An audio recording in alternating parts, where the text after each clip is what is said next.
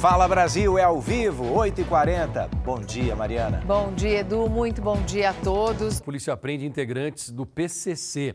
Olha só o que essa rapaziada estava aprontando. Aí é a chegada dos policiais para prender alguns dos integrantes. Eles tinham um grupo de WhatsApp onde compartilhavam informações sobre as blitz policiais e principalmente das ações desses bandidos. Só que a polícia conseguiu se infiltrar nesse grupo e conseguiu a identidade de muitos deles. Veja só.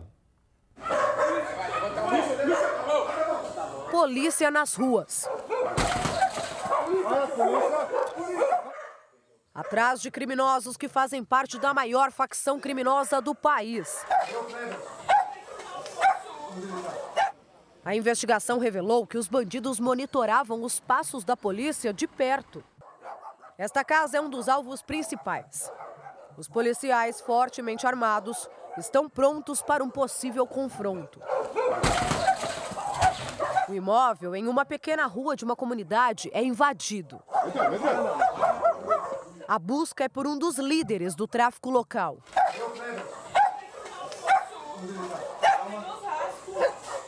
Tentativa frustrada. O suspeito pode ter sido avisado por olheiros. O objetivo é desarticular o tráfico de drogas aqui na região de Santana do Parnaíba, na Grande São Paulo e nos municípios vizinhos, inclusive na capital. São muitos os criminosos procurados pela polícia neste momento por fazerem parte de um esquema e também da maior facção criminosa do país. Do endereço exato, tivemos que nos manter afastados por segurança. Mas dessa vez a abordagem foi positiva.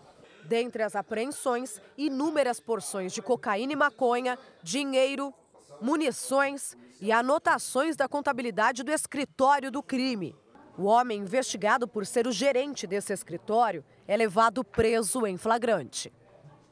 São dois tipos de grupos. Um voltado literalmente para a prática do tráfico, para a mantença dos pontos de venda, como contabilidade, se a biqueira está abastecida ou não, se tem dinheiro ou não tem para fazer a recolha.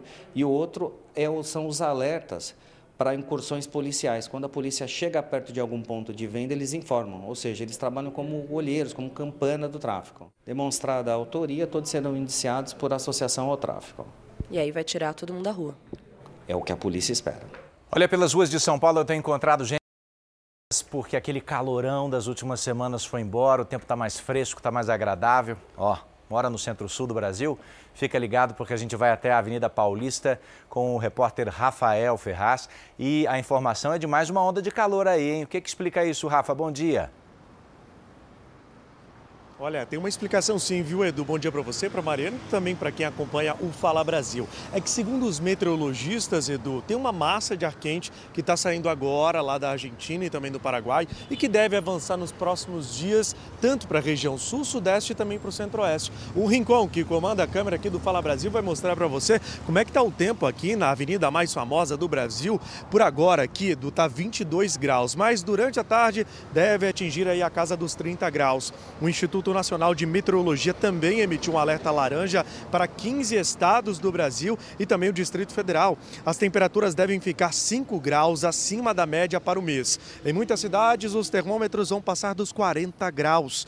Mas os meteorologistas dizem que essa onda de calor não será tão intensa quanto a que atingiu o país no mês passado. A gente lembra, né, Edu? É bom reforçar o protetor solar e também a água o dia inteiro. É tu, isso. Mariana. É isso, Rafa. Obrigada. Olha, mesmo depois do apagão que atingiu São Paulo no mês passado, as contas de energia de muitos consumidores chegaram com valores nas alturas. Bom, o que a Enel diz garante que não houve um aumento nas tarifas. A Estela ainda está furiosa com o perrengue que passou durante cinco dias sem energia elétrica em casa no início do mês de novembro, depois que um forte temporal atingiu São Paulo. Fiquei cinco dias sem luz, fora os transtornos, né? Perdi tudo que eu tinha na geladeira, porque dois dias antes eu tinha ido ao mercado, tinha como ficar aqui, eu moro sozinha. Né? Então, árvore caída, rua interditada, demorou muito, né, para eles virem.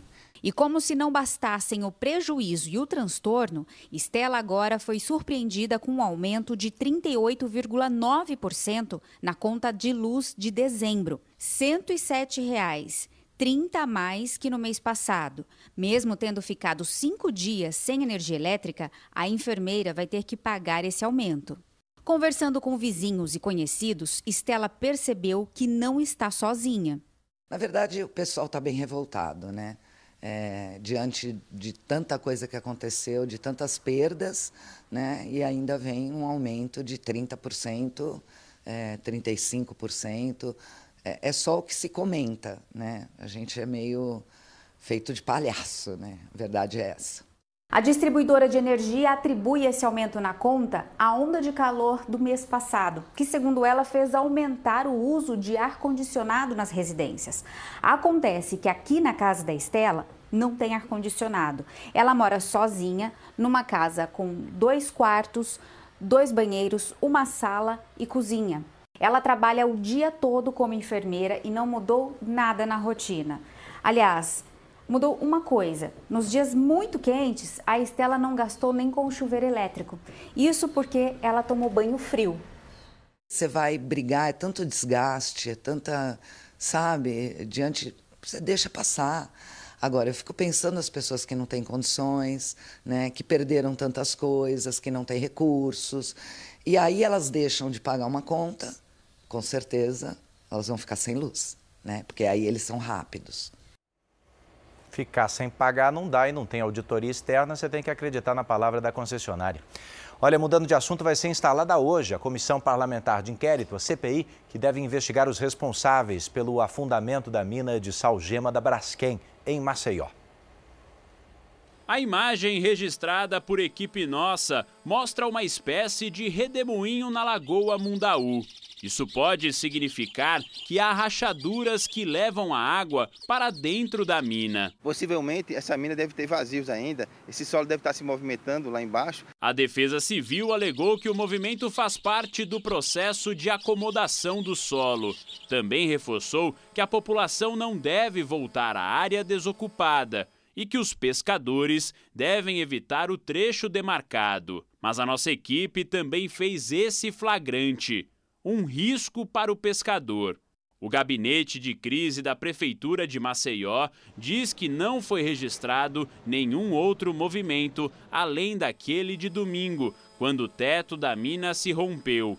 Mas existem outras 34 minas na região, o que tem tirado o sono dos moradores dos bairros vizinhos. A gente tinha tudo, hoje a gente não tem nada estamos aí vivendo aí num jeito que isolado do mundo, né? A Braskem disse que monitora a situação e toma todas as medidas cabíveis. A prefeitura de Maceió cobra da empresa responsável pela mina uma indenização às famílias afetadas. O equipamento instalado para detectar o afundamento do solo com alta precisão se perdeu com o rompimento da mina 18. Conseguimos, é, por meio da, da, da empresa, colocar outro DGPS no local, né? não, não no mesmo local do que nós perdemos, não, mas na, na borda né, da área é, colapsada. Em Brasília, o presidente Lula se reuniu com o governador de Alagoas, Paulo Dantas, e com o prefeito de Maceió, João Henrique Caldas, além do presidente da Câmara, Arthur Lira, e o senador Renan Calheiros. O objetivo era que os políticos alagoanos se sentassem à mesa para discutir o caso da Braskem. Não houve resultado e uma nova reunião com toda a bancada de Alagoas vai acontecer nos próximos dias. A Conferência do Clima terminou hoje nos Emirados Árabes Unidos com uma promessa de 200 países para o futuro.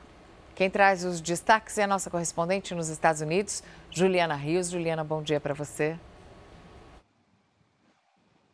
Bom dia para você, Mari. Bom dia a todos que nos acompanham aqui no Fala Brasil. Pois é, foi uma reunião muito importante que aconteceu hoje, porque pela primeira vez os países concordaram em reduzir o uso de combustíveis fósseis, como o petróleo e o carvão, até 2050. Essa data foi estipulada pela ONU para que não existam mais emissões de gases do efeito estufa. O texto não especifica como a mudança deve ser feita e nem quais recursos financeiros serão utilizados. Agora, os países são responsáveis por cumprir os acordos através de políticas e investimentos nacionais. Voltamos ao estúdio do Fala Brasil. Obrigado, Juliana. O governo da Argentina divulgou as primeiras medidas econômicas, hein, depois da posse do presidente Javier Milei. E essas medidas envolvem uma forte desvalorização da moeda, além do corte de subsídios para e despesas. Né? O próprio governo acredita que, vai, que a situação vai piorar antes de melhorar. As medidas foram divulgadas pelo ministro da Economia de Javier Milei, Luiz Caputo. Ele disse que a origem dos problemas da economia da Argentina está no descontrole dos gastos públicos. No total, foram 10 medidas. Entre as principais estão desvalorização do peso oficial. Um dólar será igual a 800 pesos. Redução de 106 para 54 secretarias. Suspensão de licitações de obras públicas redução dos subsídios de energia e transporte. O valor exato do corte ainda não foi divulgado. E a facilitação nas importações. Na área social, haverá reajuste no valor dos benefícios por filho e ampliação do cartão alimentar. O ministro da Economia disse que os próximos meses serão difíceis e que a inflação vai subir por conta de muitos preços que estavam congelados. Luiz Caputo repetiu que é preferível dizer uma verdade incômoda que uma mentira confortável. A mensagem gravada foi divulgada com duas horas de atraso porque, de última hora, o ministro da Economia precisou alterar as informações. O corte de despesas deve provocar um forte arroxo ao país nos próximos meses. Antes do anúncio, o mercado financeiro ficou agitado e o peso na cotação das ruas perdeu 7% do valor nesta terça-feira um dólar valia 1.070 pesos. Quase mil famílias que têm parentes com algum tipo de deficiência intelectual, ou síndrome de Down, ou um autismo, são assistidas de forma gratuita pela Associação Brasileira de Assistência e Desenvolvimento Social, a Abades. É amor, né, Mariana, que transforma vidas. Hoje você vai conhecer um pouco da história de uma criança de 5 anos que, ao frequentar a instituição, começou a interagir com os outros, a se expressar melhor e aprender com mais facilidade.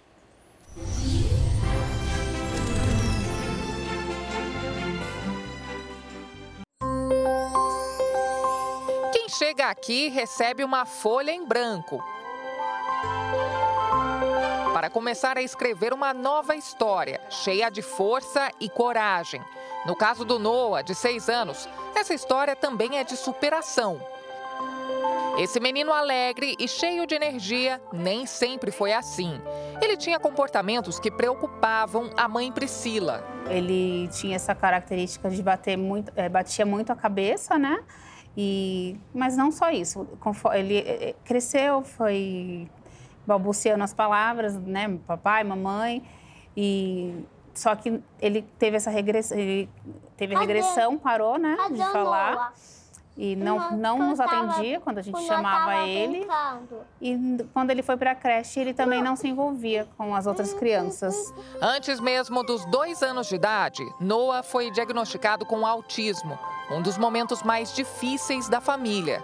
Foi impactante, né? É, triste, porque não, ninguém quer ter uma. Ninguém quer ter essa notícia, né? É, me culpei, me questionei, achei que eu pudesse ter feito alguma coisa que tivesse contribuído para isso. É, automaticamente a gente pensa no futuro deles, né? Em que nosso filho não vai poder ter uma vida normal, né? A gente já põe logo na cabeça que a criança vai ser uma inválida. Um ano depois do nascimento de Noah, Priscila teve uma filha, a Paola.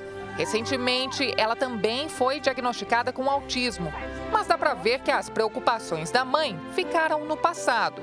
Há dois anos, Noah vem aqui na Abades, a Associação Brasileira de Assistência e Desenvolvimento Social, e a folha em branco começou a ser preenchida. Quando Noah chegou aqui na Abades, não conseguia nem ficar sentado por mais de um minuto.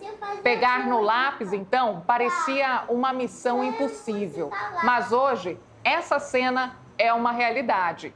O Noah faz desenhos como qualquer outra criança. Esse aqui, por exemplo, é uma representação da família que ele fez no começo do ano.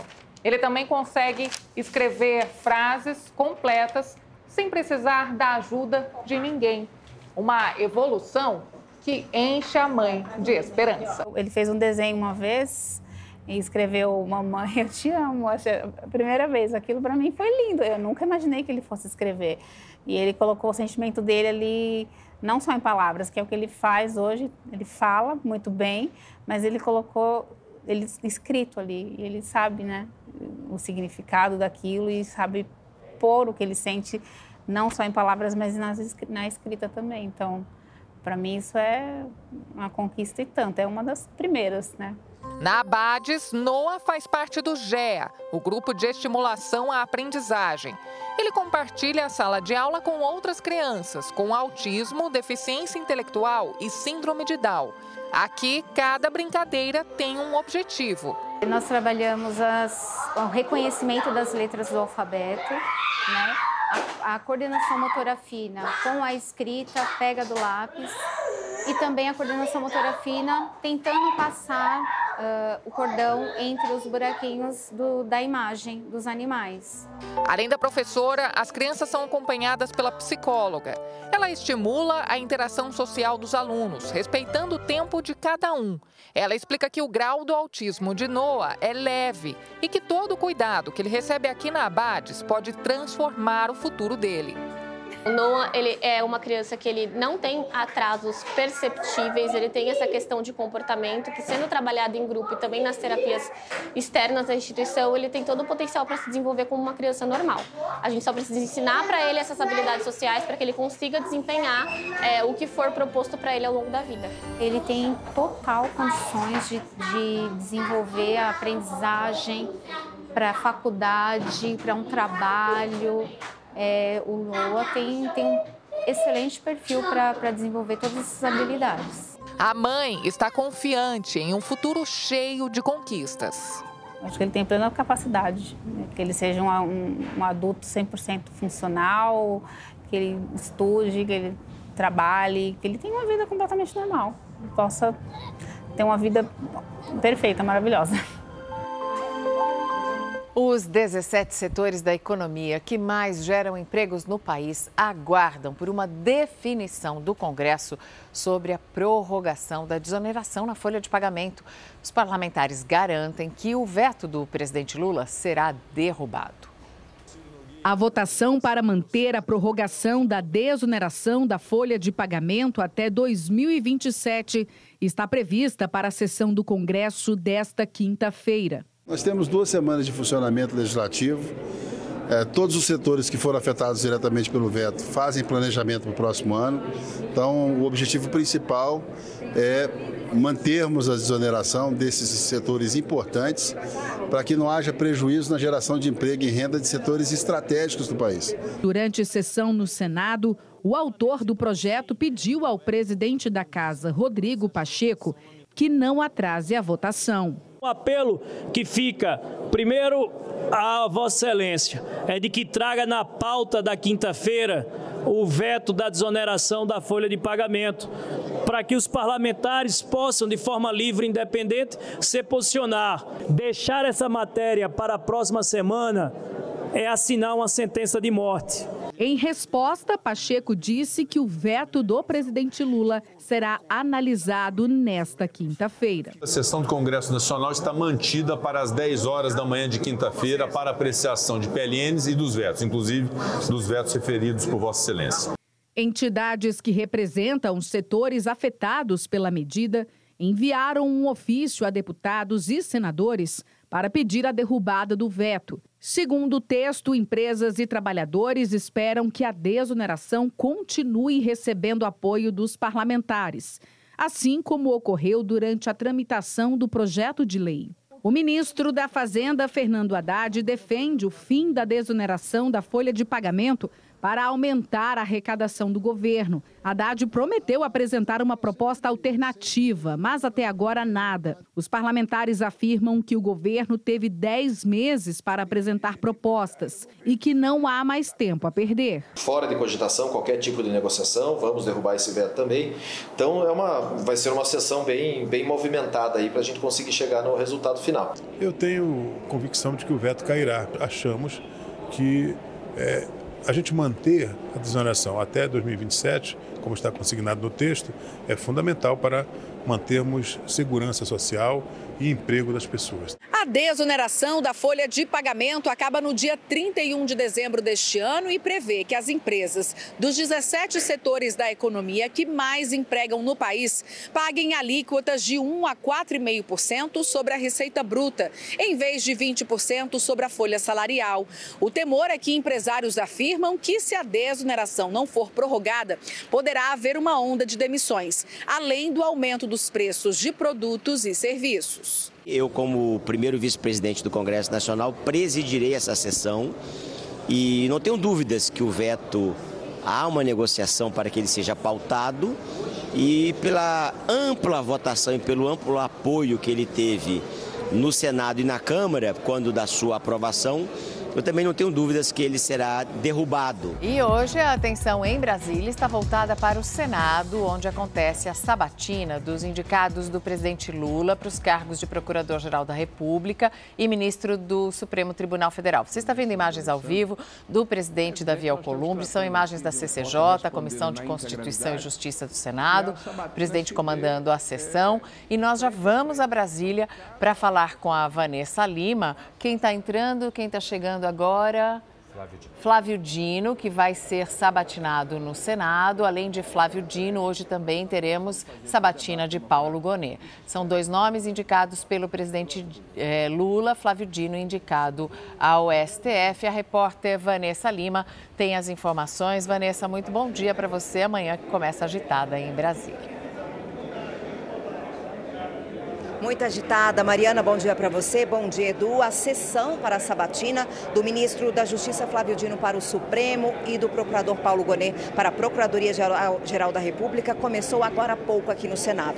Esse é um momento em que os parlamentares fazem perguntas aos indicados sobre diversos assuntos. Para a pergunta, cada parlamentar terá 10 minutos com direito à réplica e à tréplica. E ao final, os indicados são submetidos a uma votação. Se aprovados na CCJ, os nomes serão analisados no plenário do Senado, que pode acontecer ainda hoje, como já tinha adiantado o presidente da Casa, Rodrigo Pacheco. Para serem aprovados, Dino e Gonê precisam cada um de 41 votos, de um total de 81 senadores. O governo está confiante na aprovação, apesar da rejeição da oposição, principalmente em relação ao nome de Flávio Dino. Mariana, Edu. Sabatina simultânea, portanto. Obrigado, Vanessa. A gente acompanha e você pode, inclusive, apontar a câmera do seu celular para o QR Code que aparece na tela e acompanhar tudo sobre os bastidores do poder em Brasília no r7.com. Gente, perseguição com troca de tiros agora, que termina com o um suspeito baleado e detido. Outro foi detido na zona sul de São Paulo. Um dos suspeitos confessou que eles tinham intenção de cometer assaltos na região. Vamos ver? A área preservada pelos policiais militares foi palco de um tiroteio. E tudo começou na abordagem de dois indivíduos em atitude suspeita em uma motocicleta. Foi dada hora de parada, não obedeceram, onde iniciou-se ali um acompanhamento por diversas ruas. Quando eles se perderam no caminho, entraram numa rua sem saída. Mesmo sem ter para onde fugir, os criminosos não se entregaram. Resolveram atirar contra os policiais que revidaram e acabaram acertando um deles. Foi alvejado, ele poucos metros ali ele caiu, o comparsa dele se evadiu na, na, outra motocicleta e o que foi alvejado caiu junto com o armamento. Detido, o criminoso contou aos policiais que estava roubando junto com o comparsa. O criminoso baleado foi socorrido para um hospital da Zona Sul de São Paulo. A polícia segue em busca do comparsa que conseguiu fugir. O Fala Brasil está terminando. Um excelente dia para você.